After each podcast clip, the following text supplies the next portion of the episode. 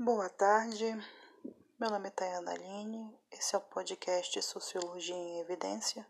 Sou formada em licenciatura em Sociologia e gosto de trazer alguns temas que a gente pode discutir sobre sociedade, sobre vida, pensar, ter a nossa análise crítica acerca de muitos pensamentos. É...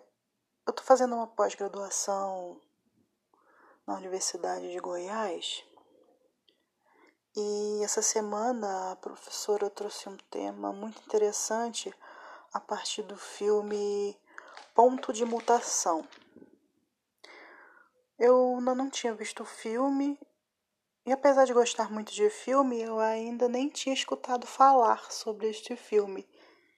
E esse filme ele se baseia no livro de, do Capra, e o seu enredo se dá no diálogo entre uma cientista, um poeta e um político.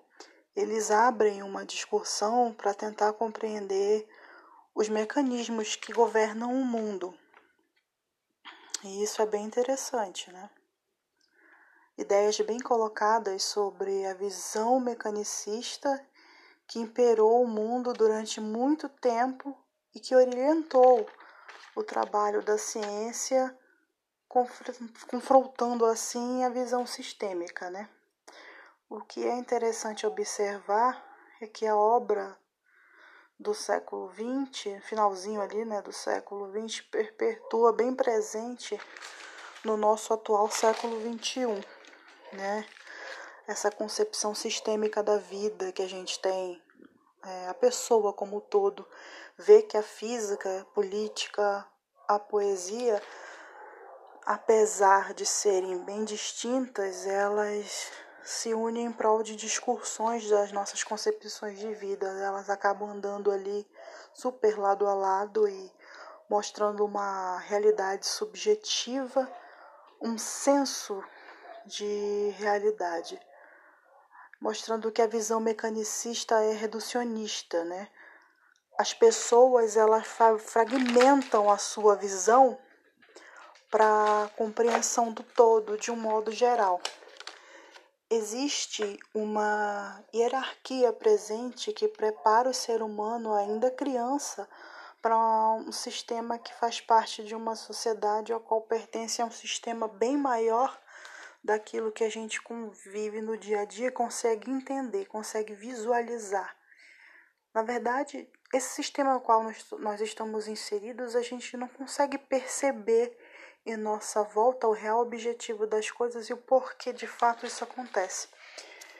E o filme ele relata esse encontro da sociedade, né, a física, a política e a poesia e toda a sua concepção e importância para a construção de um bem comum, né? Eu poderia citar que o senso de realidade ele é subjetivo, nato do humano e suas características diversas, e que de fato a construção social ela cria um elo entre o humano e o mecânico, né?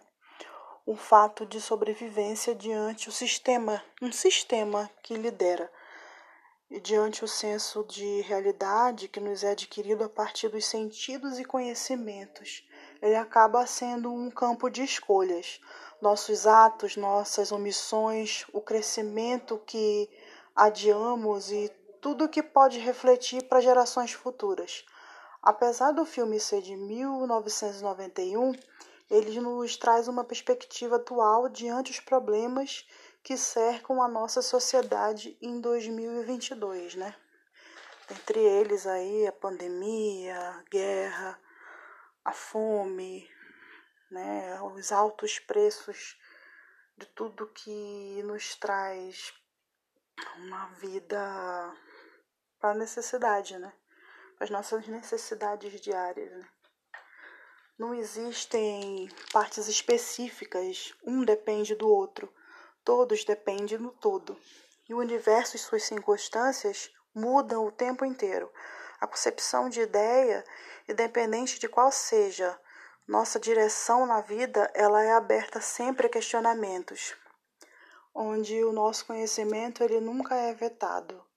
A natureza cognitiva, social e biológica nos dá a evidência de um ponto-chave de um problema nocivo para a renovação da vida de uma humanidade que clama por socorro e que uma grande numa desta humanidade que faz parte em concentração de um número invisível os que estão no topo e fingem não ver.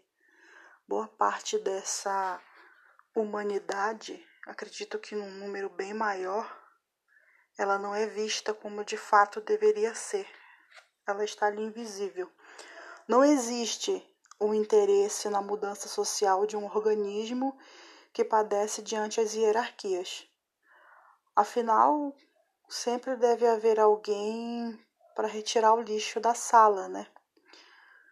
Isso é necessário para quem está ali no topo da pirâmide, digamos assim. O tempo passa e sempre existe uma imposição de poder em que deve sempre haver uma hierarquia que se muda o nome e que sempre vai existir os dominantes e os dominados. E de fato ninguém se importa com isso.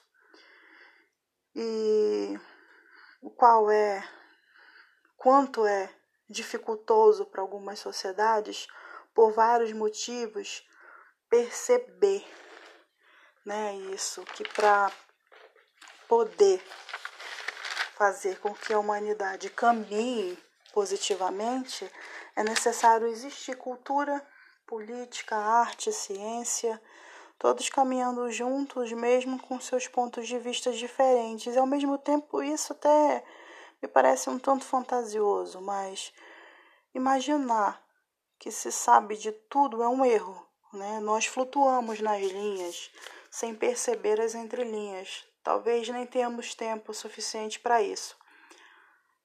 Como dizia Sócrates, só sei que nada sei. A ciência poderia se expandir mais, e não apenas ser um cunho de apenas do mundo acadêmico ali, mas o sistema não tem interesse em um público com erudição. E a ignorância acaba sendo conveniente aos sistemas de poder. É preciso questionar, ter novas perspectivas, tentar perceber o porquê que algumas coisas acontecem, mas muitas vezes o nosso dia a dia nos estagna para o alcance de novas concepções e percepções de realidade. Além de subjetiva, a realidade é mutável, diversa de possibilidades para as perspectivas de, de quem vê. E diante de tudo isso, ao futuro cabe um questionamento bem interessante. Qual o tipo de sociedade que teremos no futuro? principalmente quando a gente já vem de culturas passadas de exploração, dor, sofrimento, roubo de identidade, roubo de cultura, roubo de economia, até os dias de hoje, onde quem está nascendo já vê o problema aí instalado e ele vai crescer vendo isso como normal, né? o que é que a gente vai ter para mais tarde? Fica aí essa pergunta como reflexão para partir para um ponto de pesquisa.